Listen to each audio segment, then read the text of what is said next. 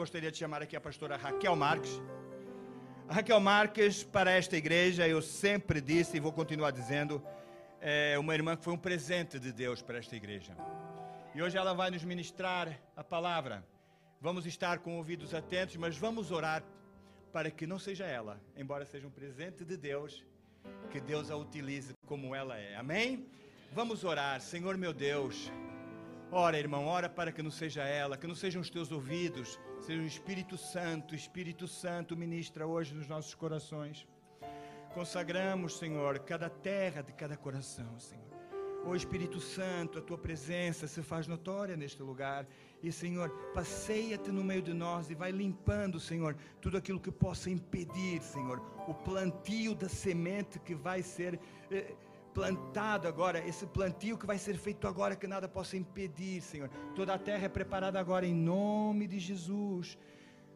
Todo espinho, toda pedra, todo muro que se levanta em contra o entendimento da palavra de Deus, a vivificação da palavra de Deus nos nossos corações, tudo aquilo que impeça o argumento humano, a lógica humana, o entendimento humano, muros da altivez e orgulho são derrubados agora em nome de Jesus, e nos submetemos à tua palavra, Pai. Em nome de Jesus, utiliza Raquel, utiliza como um canal de bendição para todos nós. A tua igreja te louva e te engrandece em nome de Jesus. Amém, amém e amém. Pode fazer. Amém. Ainda de pé, vamos fazer a nossa declaração. Essa declaração de pé, de fé. Pegue sua Bíblia ou no telemóvel ou a Bíblia física. Vamos declarar isto juntos, amém? Esta é a minha Bíblia. Eu sou o que ela diz que eu sou. Eu tenho o que ela diz que eu tenho. Eu posso fazer o que ela diz que eu posso fazer. Hoje eu serei tocado pela palavra de Deus e eu audaciosamente confesso que a minha mente está alerta, o meu coração está receptivo eu estou pronto para receber a incorruptível, a indestrutível e sempre viva semente da palavra de Deus. Eu nunca mais serei o mesmo. Nunca, nunca, nunca. No nome de Jesus. Amém. Você pode se assentar no seu lugar. É um privilégio, como sempre, estar aqui neste altar, seja ministrar louvor, seja ministrar a palavra do Senhor. É um privilégio podermos compartilhar desse momento de culto. Isso é tão maravilhoso. Eu queria que você virasse aí para o irmão que está do seu lado e falasse assim: meu irmão, é um privilégio estar aqui contigo. Amém? Vira aí para outro irmão e fala: é um privilégio estar aqui contigo. Nós precisamos reacender em nós o desejo por esse culto de celebração juntos. Amém? Precisamos reacender também o desejo de estarmos diariamente com o Senhor no nosso quarto, no nosso secreto. Quarto, uma questão mais simbólica, não é? Mas em algum lugar secreto com o Senhor. Mas também precisamos reacender as nossas expectativas em estarmos aqui. Porque grandes coisas o Senhor pode fazer, amém? Através do culto público. Uma das questões até que nós vamos falar aqui hoje. E eu queria que você abrisse comigo em Romanos, capítulo 12. Nós vamos ler apenas dois versículos, versículo 1 e 2 de Romanos 12. A última palavra que eu ministrei no culto de quarta-feira também me veio ao coração, uh, é, inspirada, obviamente, né, inspirada pelo Espírito Santo, mas inspirada também pelos estudos que nós temos tido no GC. Então, assim, eu, é, eu ratifico aqui, eu é, é trago ainda mais uma vez o que o pastor Jorge falou sobre a importância de você estar no GC. Nós temos estudado durante todo o ano, já estamos aí uh, na segunda quinzena de setembro e desde o início de janeiro nós estamos a estudar o livro de Romanos. E às vezes você fala assim: Poxa, mas eu tenho tantas dúvidas em relação à doutrina, tantas dúvidas em relação ao que a igreja crê, ou tenho precisado tanto de um momento de comunhão. Não esteja, querido, fora dos grupos de crescimento, amém? Nós estamos aí a estudar Romanos e hoje também essa ministração veio ao meu coração é, em decorrência de tudo isso que nós temos estudado aí no livro de Romanos. Então esteja, procure uma célula perto da sua casa e esteja junto com a gente. Amém? E hoje uh, quero falar um pouquinho sobre esses dois versículos, entendendo junto contigo e relembrando aqui algo que nós sabemos. Nós temos vivido tempos. Na verdade, às vezes a gente acha que todas as coisas acontecem somente no nosso tempo. Mas não. O mundo, muitas vezes, ele dá voltas, não é? E continua sempre da mesma forma. Mudam os nomes, mudam às vezes as pessoas aí nas, eh, na, nos governos, enfim. Mas o ser humano, muitas vezes, continua da mesma forma. E no tempo do apóstolo Paulo, quando ele escreveu essa carta aos romanos, e hoje também no nosso tempo, nós vivemos tempos de muitos extremismos, não é verdade? Pessoas extremistas de todas as formas possíveis, seja politicamente, seja dentro da igreja, seja nas religiões, seja dentro das faculdades, seja dentro dos trabalhos, nas famílias, ou 880, alguns extremismos muito grandes. E o apóstolo Paulo, ele viveu no tempo, e hoje eu trago para nós também, em que ele percebia alguns extremismos dentro da igreja. Aquela igreja que se achava muito espiritual e, por vezes, abria mão da importância da doutrina, da importância do entender racionalmente todo o processo de salvação. E lembremos que estamos falando de uma época que a Bíblia ainda não estava fechada como está hoje para nós. Hoje nós temos as respostas aqui na palavra do Senhor. Na época do apóstolo Paulo, o Novo Testamento ainda estava em construção. Então eram muitas as discussões que se tinha a respeito de doutrina. E já naquela época nós víamos pessoas que falavam: não, não precisamos definir esses pontos da nossa fé. Precisamos apenas dos dons espirituais, ou precisamos apenas das experiências, às vezes até muito místicas. E outros que, por sua vez, e na história da igreja isso foi contínuo, falavam: não, não precisamos né, da, da, experiência, não precisamos da, de momentos mais é, emocionais também na presença do Senhor, só precisamos da teologia, só precisamos da doutrina. Não precisam, não, não, nós não precisamos necessariamente ter uma prática específica, mas precisamos saber, conhecer. No tempo de Jesus já era assim, tínhamos os mestres da lei, e a história da igreja foi acontecendo e hoje nós estamos aqui.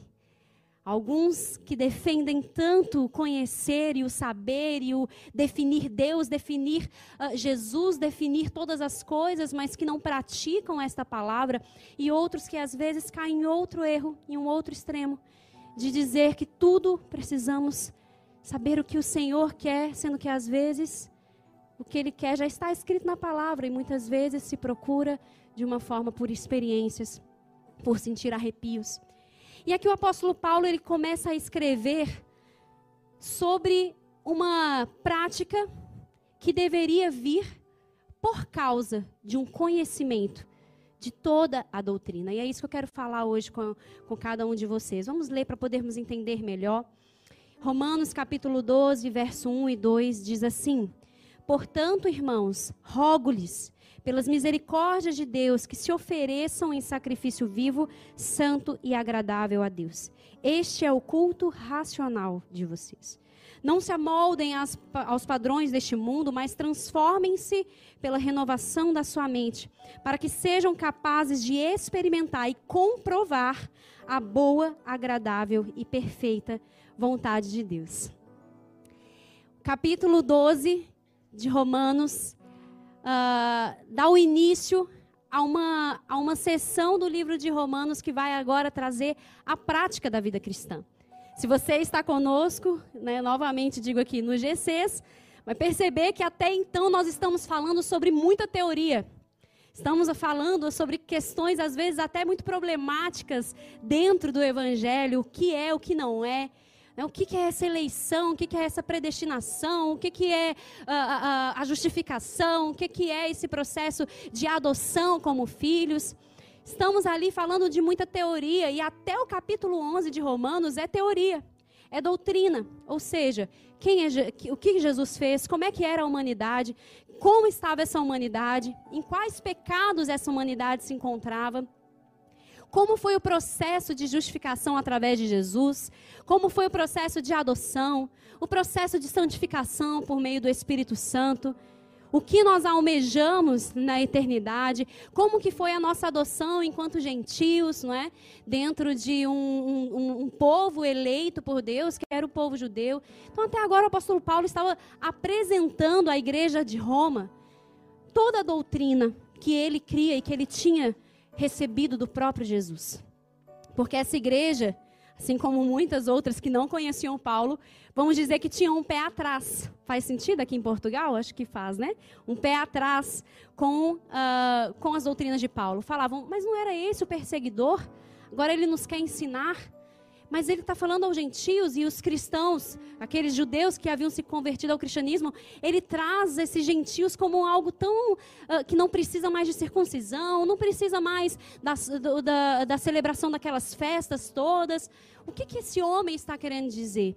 E a igreja de Roma tinha um pé atrás com o apóstolo Paulo, mas o apóstolo Paulo precisava daquela igreja para, vamos dizer assim, o patrocinar, o ajudar a, a fazer o evangelho chegar na Espanha. E por isso ele estava, vou apresentar a vocês o evangelho em que eu creio, o evangelho que eu prego. Então, até o capítulo 11, ele está falando sobre doutrina. Mas a partir do capítulo 12 até o capítulo 16, ele começa a trazer a prática da vida cristã. Ele começa a mostrar que ser um cristão significa agir como um cristão em cada setor da vida, em cada momento da vida. Ele estava querendo dizer: ora, se vocês entenderam tudo que veio aqui anteriormente, se vocês entenderam todo esse processo de queda da humanidade, de resgate por meio de Jesus, de reconhecimento de quem recebe a misericórdia e a salvação, deste Deus que é misericordioso e que salva a humanidade, desse processo de adoção, enfim, tudo isso que eu falei, se vocês entenderam, agora nós precisamos partir para o que isso faz na sua vida. Na prática, o que, que isso muda em você, nas suas atitudes, não é? Então aqui o apóstolo Paulo ele traz uma junção aí da, da, da teoria e prática, da doutrina e da vida cristã prática. Alguns comentaristas vão dizer que esses dois versículos que nós lemos, eles têm mais, é, é como que eu posso dizer? Eles contêm mais conteúdos é, zipados, assim, mais conteúdos uh, juntos a serem entendidos do que às vezes muitos outros capítulos da Bíblia. Apenas dois versículos, porque aqui nós vamos perceber que há uma revelação muito forte do que Deus deseja para mim e para você como cristão, que conhece todo o processo de salvação racionalmente falando. Que entende que Jesus morreu na cruz, já conhece toda a história, sabe que Jesus substituiu, nos substituiu, sabe que Jesus foi expiação pelo nosso pecado que nós fomos adotados como filhos de Deus, que o Espírito Santo é o penhor dessa salvação dentro de nós. E agora ele fala, portanto, ele começa já falando, portanto, ou seja, da, dessa forma, assim, já que vocês entenderam, nós vamos começar a trazer. Eu vou começar a trazer o apóstolo Paulo, né, dizendo aqui o que, que isso muda na vida de vocês. E ele começa fazendo um apelo e duas ordens. Ele, ele faz um apelo e dá duas ordens aqui aos romanos. É, é algo para a igreja de Roma, mas lembrando, é também algo para todos nós cristãos. E ele começa falando: Eu rogo a vocês. Esse rogar aqui do apóstolo Paulo era um pedido muito intenso com um coração assim rasgado, fervoroso, com um desejo profundo. Olha, eu rogo a vocês, por favor, não é? Por favor, entendam o que eu vou dizer a vocês aqui agora. É como se o apóstolo Paulo estivesse a falar isso. Eu rogo a vocês, irmãos, que por causa das misericórdias de Deus, e aqui ele retoma tudo que ele falou anteriormente. Ele chega a colocar as misericórdias aqui no plural, né? Todas essas misericórdias de Deus, tudo aquilo que Deus fez por vocês, todo o processo de transformação de todo o processo de salvação de Jesus para vocês. Eu rogo então que por causa disso vocês se ofereçam em sacrifício vivo, santo e agradável a Deus, que é o culto racional. E o que seria tudo isso, não é? O apóstolo Paulo aqui, de uma forma muito inteligente, como sempre, ele traz aí a alusão do que acontecia no Velho Testamento. O sacrifício, o culto racional que acontecia, vamos dizer assim, o culto a Deus naquela época não era assim, como é o nosso culto hoje em dia. O culto era levar sacrifícios ao altar. Sacrifícios mesmo, animaizinhos. E aí você vai, pode ler Levítico, você pode ler uh, uh, os cinco primeiros livros ali da Bíblia, principalmente depois Êxodo, uh, Números, enfim, você pode ler os, os, livros e perceber como que era uma, um ritual gigantesco para oferecer ao Senhor. Então ele utiliza aqui algumas palavras que os cristãos, que eram judeus, os judeus cristãos, eles conheceriam e entenderiam muito bem. Ele fala: olha, eu quero que vocês, eu rogo a vocês que vocês se ofereçam. Então, aqui, né, a, a, a oferta, oferecer, apresentar alguma coisa, era o que eles faziam anteriormente. Ia lá e apresentava um animalzinho. E ele fala: eu, eu, eu, rogo que vocês ofereçam os vossos corpos, dependendo da versão, é isso que vai ter. Os vossos corpos, ou seja, carne, corpo. Era o que eles ofereciam, os animais. Só que agora o apóstolo Paulo está dizendo: eu quero que vocês se ofereçam sacrifício. Era esse momento de culto do Antigo Testamento. Então ele está trazendo é, é, conceitos ali que o povo entendia, mas ele diz: agora não vão ser mais animais mortos no altar e que aquele incenso que sai né, do animal, do, da, das partes ali do animal sendo queimadas, sobem a Deus e agradam a Deus. Não vai ser mais esse sacrifício que vocês terão que fazer. Diante de tudo que vocês entenderam de todo o processo de salvação. Agora são vocês que vão se oferecer, mas vocês vão oferecer os vossos corpos vivos. Não há mais necessidade de morrer, porque quem tinha que morrer, morreu. Jesus morreu no, no lugar de vocês. Então não há mais necessidade. Então o apóstolo Paulo está trazendo muita coisa aqui. Não há mais necessidade de vocês oferecerem algo que vai morrer para ser queimado. Não, agora vocês vão oferecer os vossos corpos. E aqui, quando o apóstolo Paulo diz corpos, no original isso quer dizer o quê? Tudo. O seu coração, sua mente, suas emoções, suas vontades, seu querer, seus pensamentos, seu corpo mesmo, físico, sua carne. Ele está dizendo: ofereça tudo. Com integralidade, sem reservas, uh, de uma forma voluntária. Você vai se oferecer. Aquele animalzinho não escolheu. Mas agora você vai escolher oferecer a si mesmo de uma forma viva. Por quê? Porque não há mais necessidade de, de uma morte para a salvação, porque Cristo morreu para como motivo para a nossa justificação. Santos, ou seja, assim como aqueles animais serviam para aplacar a ira de Deus à época, não é? E subiam como incenso queimado ao Senhor, como aroma suave. Agora vocês oferecendo o seu Senhor de forma voluntária, isso vai ser um sacrifício santo ao Senhor. Amém. Por causa dessas misericórdias. E aí ele diz que isso é o, o vosso culto racional. Talvez na sua Bíblia esteja culto espiritual. Tem aí tanto espiritual quanto racional. Por quê, não é? Porque ele está querendo dizer, olha, essa palavra aqui no original é a palavra lógica nós utilizamos tanto. Não é? Isso não tem lógica, ou aquilo tem lógica, ou então, dependendo da, da, das disciplinas que você já estudou aí na vida, disciplinas de lógica, enfim. O que, que isso significava? Olha, eu quero que vocês tenham um alinhamento de raciocínio. Ele está dizendo o seguinte: às vezes a gente olha para essa passagem aqui, culto racional, e começamos a falar, não, é porque a gente não pode não é, é ter cultos que, uh, uh, enfim, dependendo da visão da pessoa, que se fala em línguas, não é, e, e, outras coisas mais. O apóstolo Paulo depois vai falar sobre a ordem da essência que precisa ter no culto. Mas aqui ele está a dizer o seguinte: o vosso culto, o momento de cultuar ao Senhor, de entregar, de ser sacrifício, seja em conjunto ou na tua vida individual, na tua vida é, é, rotineira, tem que ser de uma forma racional. Em que sentido? Com alinhamento ao raciocínio que não é o seu, é o de Deus. Não é o meu e o seu raciocínio. Não é porque eu acho que tal música, por exemplo, precisa ser tocada, que isso é oferecer o meu culto racional, porque eu estou pensando e definindo toda minha o meu repertório. Não é porque eu entendo que as minhas mãos precisam ser levantadas que isso é um culto racional. Não, ele está dizendo, você vai procurar saber de Deus qual é o raciocínio dele para oferecer o culto ao Senhor. E ao mesmo tempo, alinhar-se a esse raciocínio, entendendo que não nada adianta, não adianta oferecer um culto ao Senhor sem entendimento do porquê que você o faz. Ou seja, ele estava mais uma vez martelando ali na cabeça da, daquele povo, dizendo: olha, entendam tudo o que eu falei, é importante vocês entenderem todo o processo de salvação. É importante vocês entenderem tudo o que aconteceu. Então, assim, se você está no GC e tem achado às vezes um pouco maçante, porque a gente sempre acaba retomando os mesmos pontos, o apóstolo Paulo estava dizendo isso, ó, é importante, porque vocês só vão oferecer um culto que é agradável ao Senhor se vocês oferecerem um culto porque vocês entenderam quem Ele é.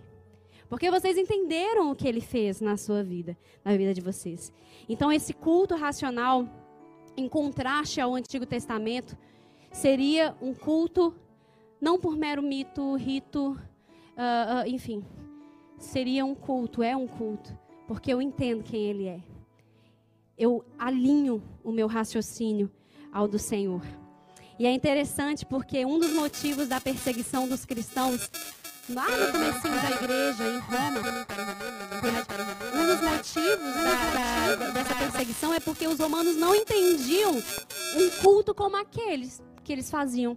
Ué, mas o culto de vocês não tem um ídolo, não tem algo, algo uh, uh, físico e, enfim, visível a ser adorado?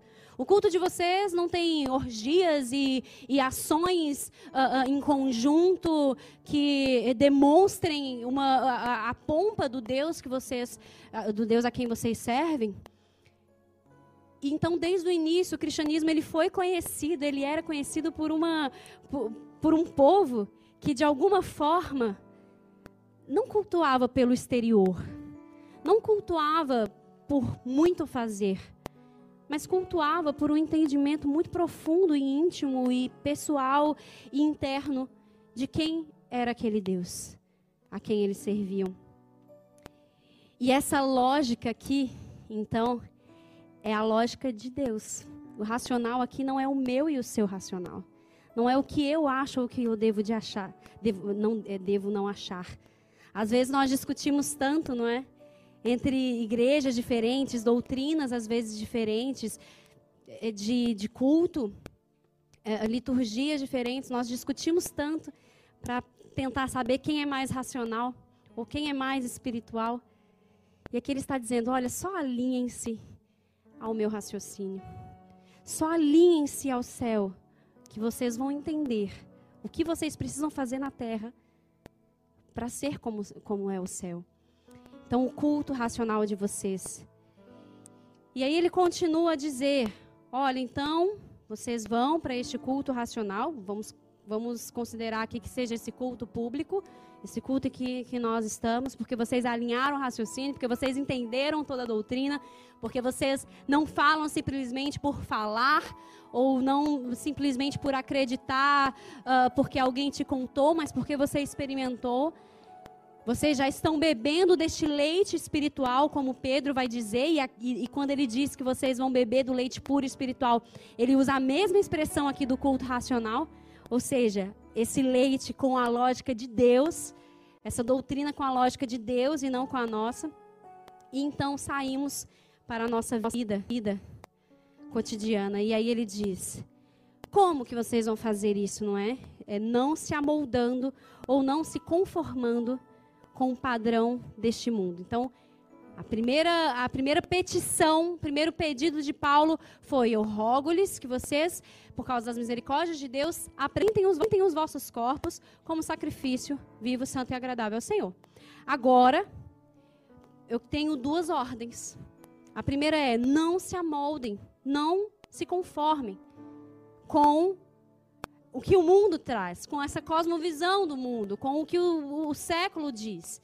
E aí essa palavra, né, não se conformar, é literalmente uh, não ter a forma daquilo ali.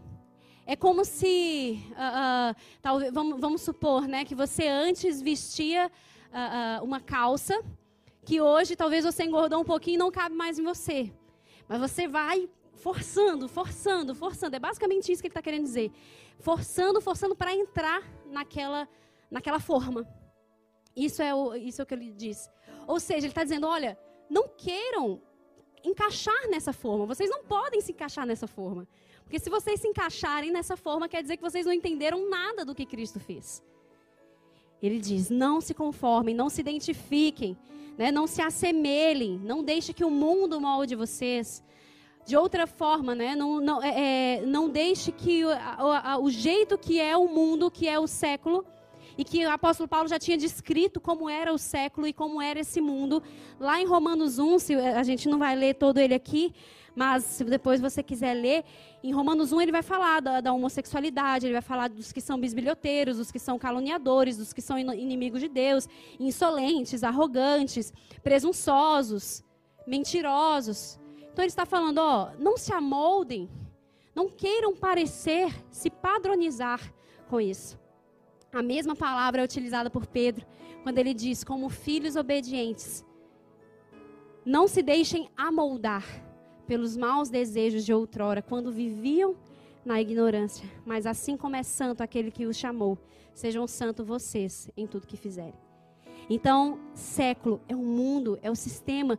E meu Deus, como nós estamos sendo massacrados pelo sistema pelo século, pela forma de pensar desse mundo. E não é, não é fácil, muitas vezes, não nos amoldarmos, não nos fazermos uh, caber, né, vamos dizer assim, naquela, naquele padrão. Às vezes é difícil quando você está dentro de um lugar em que talvez você seja o único que não queira se amoldar a, esse, a, a, essa forma. Mas ele está dizendo: olha, não tenham esse mesmo sistema de valor. Não tenha essa mesma visão de mundo. Não, as coisas não são assim. Quando vocês estiverem um pouquinho de dificuldade em alinhar o seu, o seu raciocínio, lembrem que nós falamos aqui desse culto racional. Quando vocês tiverem um pouquinho de dificuldade em alinhar esse raciocínio, voltem para a doutrina. Voltem para aquilo que a Bíblia diz, não para aquilo que o mundo diz. Porque o século continua a mudar as pessoas continuam a mudar. Mas ele, como a Bíblia inteira nos diz, os valores de Deus são imutáveis. A gente pode uh, atualizar algumas coisas, contextualizar é melhor. A gente pode contextualizar algumas coisas, fazer de forma diferente, porque hoje nós temos outros artefatos, outras ferramentas que nós não tínhamos outrora. Podemos. Porém, não podemos querer atualizar aquilo que é eterno, aquilo que é valor, aquilo que é, é próprio de Deus. E ele está dizendo exatamente isso. Se vocês entenderam as misericórdias de Deus, vocês não podem viver dessa maneira. Não se amoldem a maneira, a maneira de viver, pensar e de agir desses padrões do mundo. E isso me faz pensar, e eu quero que isso te faça pensar também. Quantas vezes nós não nos deixamos engolir? E, e como essas calças aí que eu dei o exemplo, né? Nós queremos caber nessa, nesses moldes. Mas nós precisamos entender primeiro, anteriormente, em quais moldes nós queremos entrar. Né? Em qual molde nós queremos seguir. E a segunda ordem que ele dá é: então, ele primeiro ele fala uma ordem aqui negativa, né? Ó, não se conformem, não se amoldem. E ele diz, mas ele traz aqui o, o contrário. Mas, em vez disso, em vez de tomarem essa forma, vocês devem transformar-se. Não é conformar-se, mas é transformar-se pela renovação da vossa mente. E ele diz aqui que essa, na verdade essa palavra de transformar é, é, é a mesma palavra que a gente usa para metamorfose. Casulinho, feinho ali, não é? E aí daqui a pouco vem a borboleta. E é essa mesma palavra que é utilizada. E eu achei esse, é, essa, é, esse, essa, essa descrição aqui muito linda que diz mudar de acordo com a realidade interior. Então ele está dizendo, ó, vocês não vão se amoldar ao externo do mundo, mas vocês vão procurar dentro de vocês, naquilo que Cristo fez e que o Espírito faz, porque é o Espírito que regenera, que transforma, que santifica, naquilo que o Espírito faz, e por causa do que está dentro de vocês, vocês vão então ser transformados na mente. Transformados dentro de vocês, amém?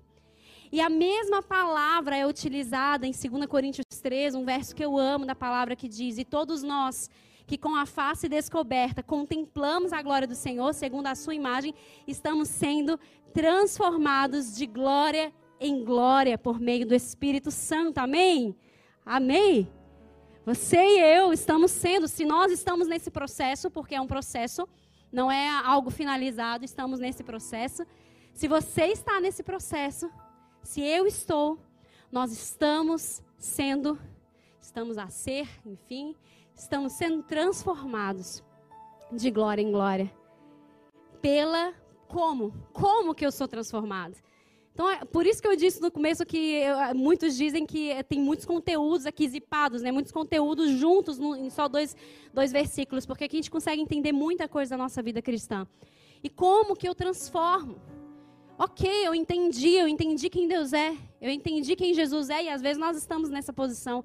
Entendi o que Jesus fez, eu até tomo ceia, eu até ceio na, na, na, na, igreja, eu até converso sobre Jesus e falo né, sobre o que, o que foi o processo de salvação. Eu até sei explicar a alguém que me pergunte no que eu acredito, o que eu creio. Mas como não me amoldar?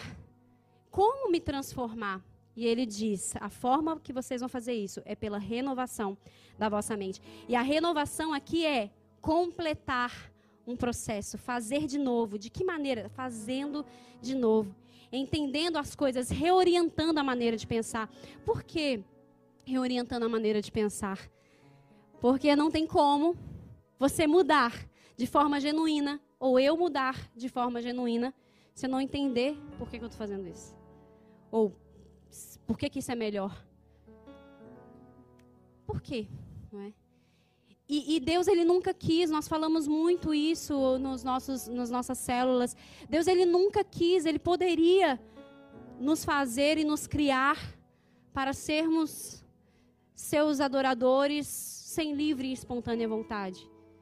No entanto, desde o início de Romanos, o apóstolo Paulo vem trazendo uma revelação que é: Deus se manifestou. Deus se revelou, ele se deu a revelar. Não foram vocês que foram atrás dele procurar, mas ele se deu a revelar. E quando ele se deu a revelar, o teu papel e o meu papel era olhar e falar assim: é isso. Eu, eu, diante dele eu não consigo ser diferente se não for por ele. Então, era necessário reconhecer, era necessário pela mente, pelo racional, lembrem-se do racional, do, do alinhamento de raciocínio, entender. E porque eu entendi, eu pertencer a Ele. Então, pela renovação da vossa mente, reorientando toda a nossa forma de pensar. Em Tito 3, vai dizer: Não é por causa dos atos de justiça por nós praticados, mas devido à sua misericórdia, ele nos salvou pelo lavar regenerador e renovador, mesma palavra, do Espírito. Então ele está dizendo: Eu te capacitei por meio do Espírito Santo, a ser transformado pela renovação da sua mente. Para que você experimente. E o experimentar aqui não é só o arrepio que eu sinto de experiências que nós temos, é de provar mesmo, para que você comprove para que você possa atestar que a minha vontade é boa, agradável e perfeita. Então ele está dizendo: eu não quero que você me sirva porque você tem medo. Eu não quero que você me sirva porque te disseram que esse é o Deus que vai, que vai te mandar para o inferno ou para o céu. Eu não quero que você me siga porque, uh, sei lá, porque a tua família mandou você me servir. Não, eu quero que você me sirva porque ao ter todo esse processo de compreensão do que eu fiz, você comprova você consegue atestar que a minha vontade é a melhor. Ele não quer você, meu irmão, ele não quer, cada um aqui, ele não nos quer por causa do medo. Ele nos quer porque, ao olhar para ele, nós entendemos que não haveria outro lugar para estar. E aqui ele diz para que você comprove, para que traga a luz, para que você consiga uh, pensar de forma diferente e assim experimentar essa vontade. E aqui quando ele diz vontade, é tanto a, vontade revelada, que é o que está aqui, é? Tem coisas que a gente às vezes É, às vezes a gente, nós estávamos conversando sobre isso esses dias, né? Como as pessoas estão desatentas, porque a gente dá algumas informações e a pessoa vem nos perguntar a mesma informação. Acho que todo mundo aqui já passou por isso, né? Falar alguma coisa, a pessoa vem e te pergunta a mesma coisa. E aqui ele está falando o seguinte: tanta vontade revelada, ou seja, tem coisas que vocês não precisam me perguntar. Basicamente, Deus falando isso. Tem coisa que não adianta, não precisa me perguntar, já está escrito. É só você olhar, abrir lá a Bíblia e você vai ver. Mas tem coisas que não, tem coisas que eu vou precisar te revelar. Tem segredos sobre a sua vida que eu vou precisar te revelar. Né? Tem coisas ali que eu vou precisar falar. É, é, exemplos, tá, gente? Exemplos assim. Uh, uh, não está escrito na Bíblia qual a profissão que você vai seguir. Ou qual o trabalho que você vai aceitar. Mas se você tiver uma vida com Deus e com o Espírito Santo, você pode orar em relação a isso e sim, Ele pode te revelar. Eu creio nisso. Ele pode revelar os sonhos e projetos dele para você.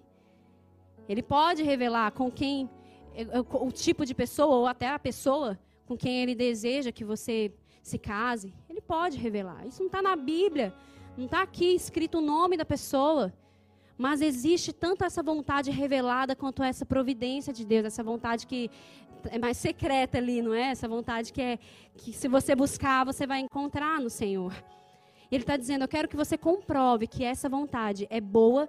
E quando ele diz que é boa, é, é, é um sentido assim: que independente do que digam, ela é boa. Você pode até não comprovar. Você pode até olhar para tudo isso e falar assim: Não, eu acho que eu não gostei, eu acho que eu não vou aceitar essa vontade, mas ela não vai deixar de ser boa. Então é, é esse bom nesse sentido, de que é bom, é inerentemente bom. É agradável, ou seja, é aceitável e é perfeita, ou seja, cumpre totalmente o seu propósito. É perfeita. Uh, não é abalável, não é mutável. Ele, a vontade do Senhor é eterna. Ele é a rocha eterna. Aqueles que esperam no Senhor não serão confundidos. Então, tudo isso diz a palavra para dizer: ei, a minha vontade é boa, é agradável e perfeita. Então, por que tudo isso? O tema de hoje é porque eu creio, eu vivo.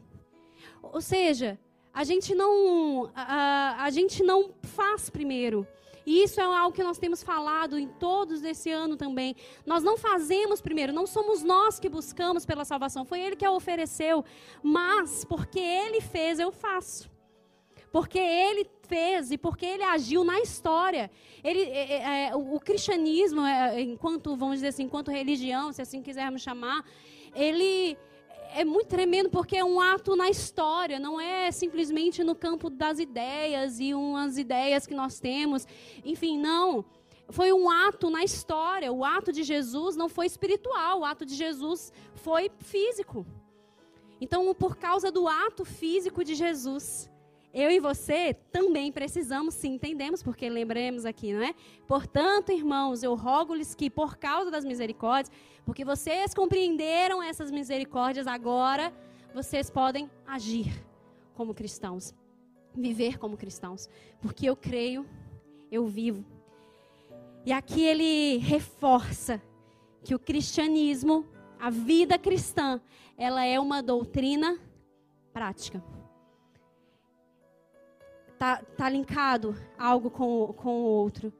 Não seremos cristãos de verdade se no nosso coração não formos convencidos de que este é o melhor caminho. Por isso, o alinhamento de raciocínio. Por isso, o experimentar por isso que o apóstolo Paulo vai dizer também em Romanos que aquele que crê com o coração e confessa com a sua boca, ele está dizendo o quê? Primeiro você crê, é, você teve essa, essa atitude de crer. Primeiro você olhou para todo esse panorama, olhou para todo esse quadro, olhou para toda essa doutrina e falou assim: Uau, eu creio, eu creio nessa doutrina. Então eu criei com o meu coração. E porque eu criei, eu confessei, eu tive uma atitude, uma, uma ação, na verdade. Eu agi eu confessei com a minha boca. Mas não para por aí. Não para na confissão de fé que nós fazemos aqui em todo fim de culto. Não, não para na confissão. Agora, porque eu confessei e porque eu acreditei, eu preciso então oferecer o meu corpo todos os dias como sacrifício santo, agradável, vivo. Não é morto, é vivo. Até a última. Até o que for necessário, até se necessário for morrer por isso. Mas enquanto isso, eu ofereço meu corpo como sacrifício e eu não me amoldo aos padrões deste mundo. A minha mente precisa mudar. Eu acredito que muitas vezes o nosso cristianismo é muito raso. Eu acredito que muitas vezes nós cristãos é, é, deixamos o diabo às vezes até sem trabalho. Porque a gente já faz o como como às vezes a gente diz aqui, não é? Ao invés de povoar o céu, a gente às vezes povoa o inferno. E isso é uma realidade muito triste. Que às vezes com as nossas palavras, nossas ações, nada cristãs, nós acabamos por povoar o inferno e fazer o papel que o diabo e seus demônios queriam fazer. Isso é muito forte. Eu sei que isso é muito sério o que eu estou dizendo, mas é verdade. Porque o cristão, para ele ser chamado de cristão, vamos dizer, digno de ser chamado de cristão, digno não somos, mas dignos por causa da misericórdia, ele precisa agir como tal. Ele precisa viver como tal. E ele só vai viver. Esse é o raciocínio aqui. Ele só vai viver. Ele só vai oferecer um culto racional. Ele só vai se oferecer como sacrifício. Ele só vai uh, uh, vivenciar toda essa vida cristã. Se por causa do Espírito que nele habita, que também vem junto com a confissão de fé, por causa do Espírito que nele habita, ele então deixar a sua mente ser transformada. E lembre, né, que essa transformação é uma algo, né, mudar de acordo com uma realidade interior. Então eu queria que nesse momento você fechasse os seus olhos e você pensasse um pouquinho, eu sei que é muita informação nesses apenas dois versículos aqui. Mas ao mesmo tempo que é muita informação, é simples. É um raciocínio simples. Eu só vivo porque eu creio. E eu só creio porque ele fez. E porque ele fez, então eu creio. E porque eu creio, eu faço. Eu vivo. Esse é o raciocínio. Eu queria que você aí no seu lugar, você falasse com o Espírito Santo e, e falasse, Espírito Santo, sonda o meu coração. A tua, a tua palavra diz, a palavra de Deus diz que ele sonda. Então, Senhor, sonda o meu coração. E assim como Davi fez um dia essa oração, sonda, meu Deus, conhece o meu coração, prova os meus pensamentos, vê se há em mim algum caminho mal, guia-me pelo caminho eterno. Você vai, você vai orar ao Senhor. Vai dizer, Senhor, eu quero que o teu espírito me sonde. Eu quero que o teu espírito me sonde. E eu quero, Senhor, saber qual é a tua vontade. Qual é a tua vontade, Senhor? Qual é a tua vontade, Jesus? Eu quero entender o que há dentro de mim que ainda não te agrada e realinhar o meu raciocínio ao teu. Não, Senhor, eu não quero achar todos os dias que o que eu faço é o melhor e pronto, e já estou no, no, no, final do processo. Não, porque não é a minha vontade que é boa, agradável e perfeita, é a tua, Jesus. É a tua vontade que é boa, agradável e perfeita. O que podemos fazer, Senhor, se não for entregar a Ti o nosso coração? O que podemos fazer se não for entregar a Ti o nosso corpo? E quando nós dizemos aqui nosso corpo, não é só o corpo físico, Senhor, é o nosso pensamento, a nossa, a no, o nosso raciocínio, no, as nossas atitudes, aquilo que nos move as nossas intenções, as nossas motivações. Espírito Santo trabalha em nós. Não é possível, Senhor, vivermos uma vida como tu desejas.